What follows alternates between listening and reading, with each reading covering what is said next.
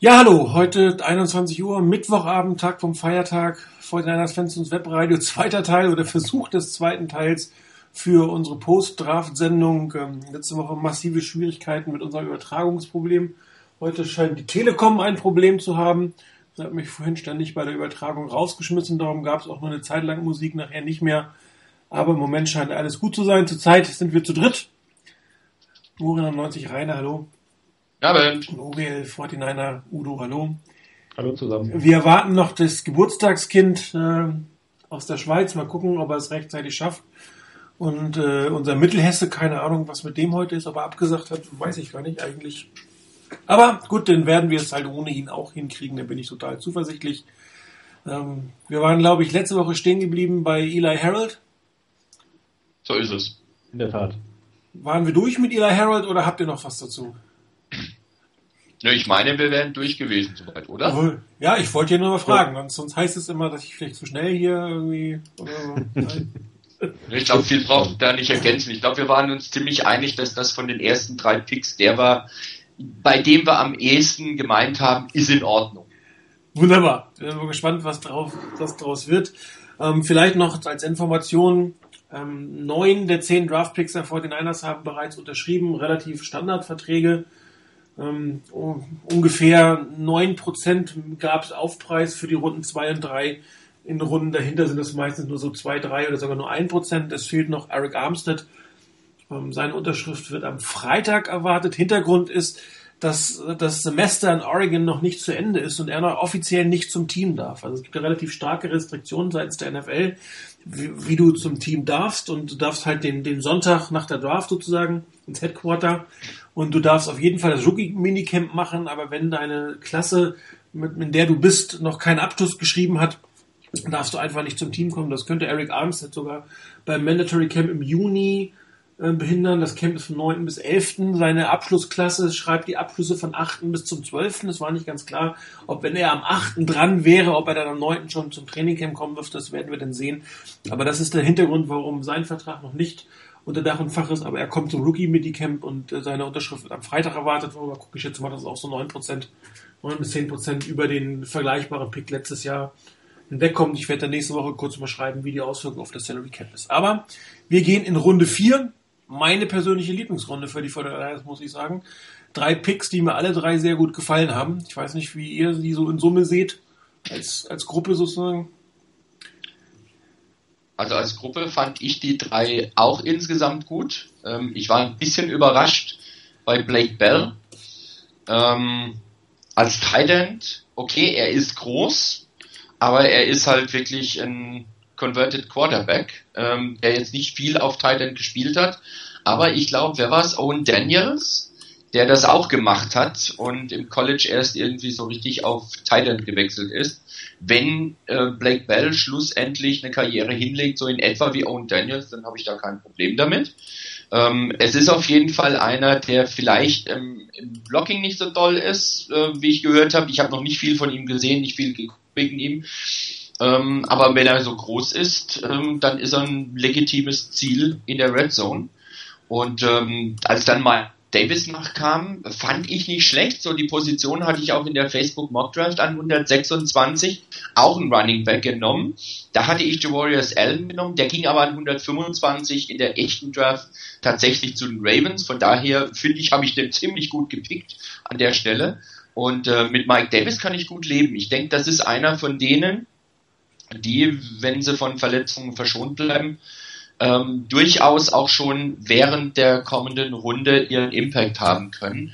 Einfach in der, in der Running Back Rotation, wenn da öfters mal einer reinkommen muss und nicht alles nur auf Carlos Hyde läuft. Das ist einer, den kann ich mir sehr gut vorstellen. Und der Andre Smelter ist so ein typischer, muss man fast schon sagen, ein typischer Compensatory Pick in der vierten Runde. Ähm, das war mit Marcus Latimore so. Den hat man da genommen mit einer schweren Verletzung. Ganz so schwer war die Verletzung von Smelter nicht. Er wird aber diese Saison höchstwahrscheinlich nicht zum Einsatz kommen. Aber ein sehr, sehr interessanter Wide Receiver. Wenn sich das ausgeht, dass der wirklich in die Gänge kommt. Was ich von dem gesehen habe, was er da im, im Run-Block als Wide Receiver leistet, meine Güte, der hat ja ganz schön abgeräumt teilweise. Also von daher, dieser Dreierpack ist insgesamt gesehen für mich gar nicht so verkehrt für eine, für eine vierte Runde. Wie siehst du es, Udo? Ähm, ähnlich. Okay. Obwohl ich zu Beginn erst gedacht habe, jetzt fängt das schon wieder an mit Black Bell.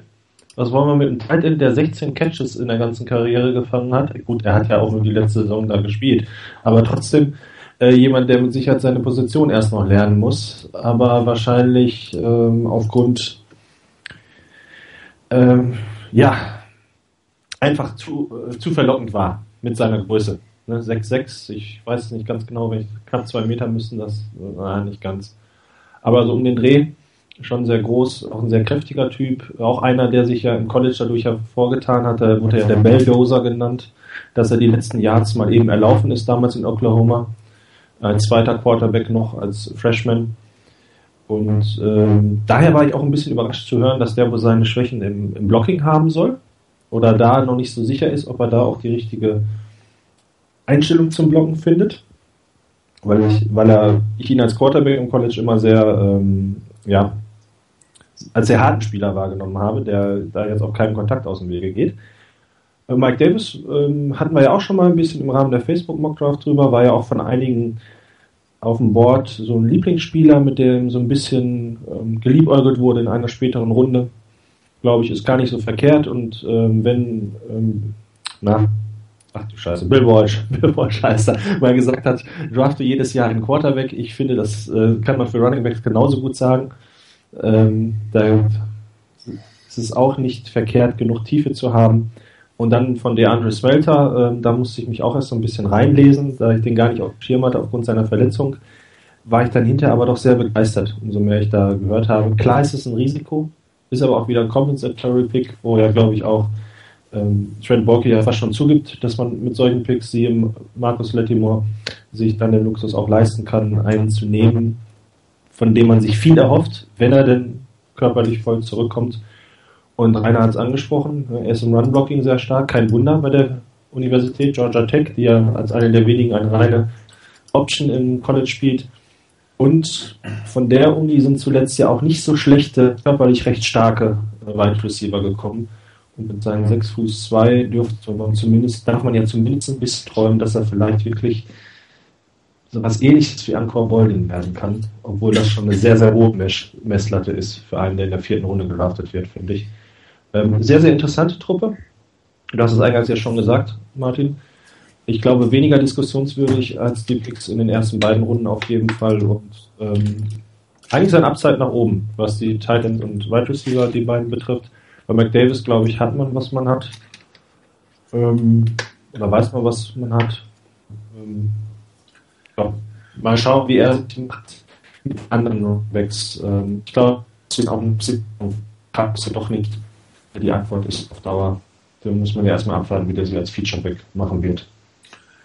Ja, ich war jetzt wieder über die Draftstrategie relativ erstaunt bei den 49ers. Ich hatte eher, eher gedacht, dass man in den ersten Runden in die Offense geht. Jetzt hat man die gesamte vierte Runde, drei Picks, nachdem man drei Defense-Picks gemacht hat, in die Offense investiert. Aber, Entschuldigung, ich habe am Anfang gesagt, man hat sie meiner Meinung nach relativ gut investiert.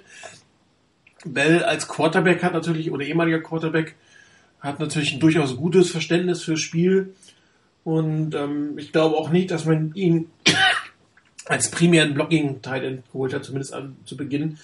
Ähm, wahrscheinlich sollte er eher ähm, vielleicht nochmal äh, komplementär zu Vince McDonald sein, der nicht so gut fangen kann, aber eben besser ist im Blocken.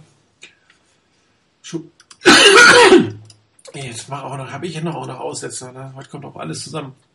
Ähm, ich gucke prinzipiell nicht viele Spiele von Oklahoma ich mag das Team nicht sonderlich, darum habe ich äh, äh, kaum was von ihm gesehen, ich habe also nur gelesen, aber ähm, Intriguing Prospect, sagt man so wunderbar. Ähm, er wird sicherlich das hinbekommen. Die Tight End Position ohne den Tight Ends jetzt nicht zu nahe treten zu wollen, ist jetzt nicht die komplizierteste Position der Welt. Und wenn er vielleicht die ersten ein, zwei Jahre primär auf den Routen eingesetzt wird und dann für das Blocking kommt und das Blocking noch dazu kommt, dann hat man, glaube ich, einen relativ guten Pick und er könnte durchaus eine Gefahr für, auch wenn es McDonald dieses Jahr schon werden, wenn der sich im Trainingscamp nicht durchsetzt Ähm, so teuer, so billig ist er dann ja auch nicht mehr. Äh, könnte es durchaus sein, da, dass er ähm, ihm den vorgeben muss, weil die Fortinanders sind, was die Thailand-Position angeht, ja sonst relativ gut besetzt. Mit Jared, äh, Zalek, Carrier, Davis und äh, McDonald und jetzt äh, Kite Bell, also fünf Thailands nehmen die auf gar keinen Fall mit in die Saison. Das heißt, einer von den vier, ein von den vier wird es erwischen. Und da könnte es tatsächlich ein Vince McDonald sein, der ja doch eher enttäuscht hat in den letzten beiden Jahren. Ähm, Mike Davis, ihr habt schon angedrückt, es ist so ein bisschen under the radar gewesen, nachdem ähm, nachdem Markus Lattimore ja weg ist, war dieses Thema eure Running Backs irgendwie in, in, in, in South Carolina so ein bisschen tot. Also ich meine, ich war sehr, sehr wenig davon gehört.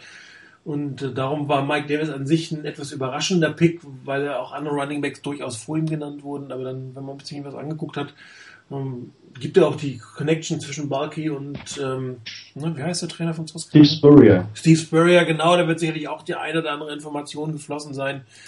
Ähm, es ist ein interessanter Pick und es wird auch hier spannend sein zu sehen, wer denn dafür gehen muss im Endeffekt. Ähm, Kendall Hunter könnte ja durchaus sein, dass es ihn kostet, weil Reggie Bush hat man gewisse Garantien gegeben, ähm, dass, und, dass er gleich wieder geht, halte ich jetzt für nicht wahrscheinlich, Carlos Hyde sowieso nicht.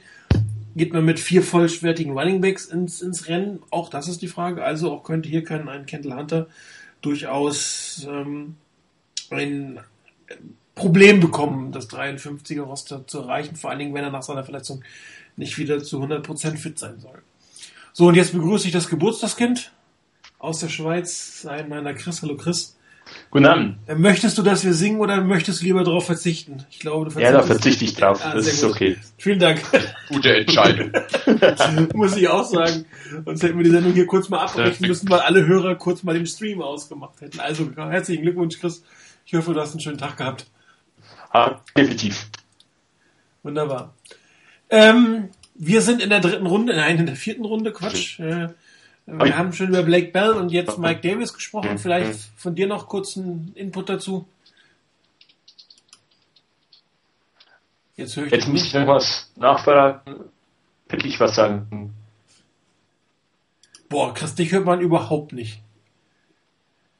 Mich hört man nicht. So. Du bist, du bist total verzerrt.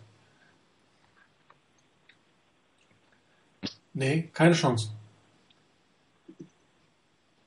Ich glaube, wir müssen auf das Geburtstagskind verzichten. Der ist nämlich weg. Ich hoffe, dass das sein Problem ist und nicht mein Problem, weil sonst kriegen wir gleich ein gewaltiges Problem. Ihr seid noch da, oder, Rainer, Udo?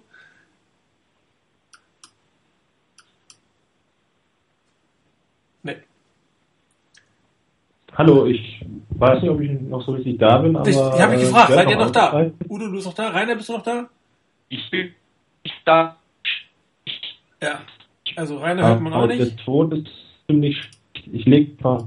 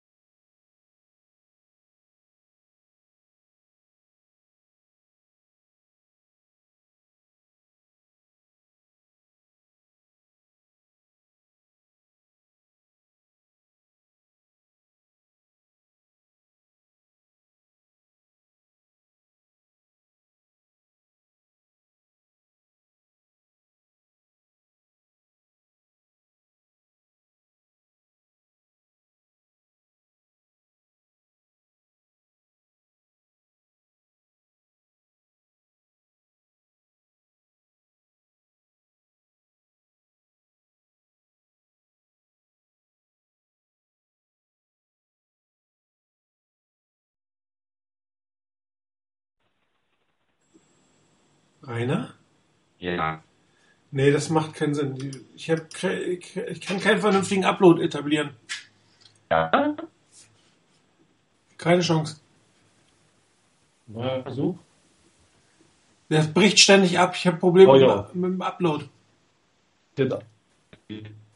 Ich kann nicht mal mehr was posten auf dem Board. ja, okay. Schade. Rechnen das. Tippt ihr was ein? Ich, ich hab, kann nichts tippen und nix. Ja.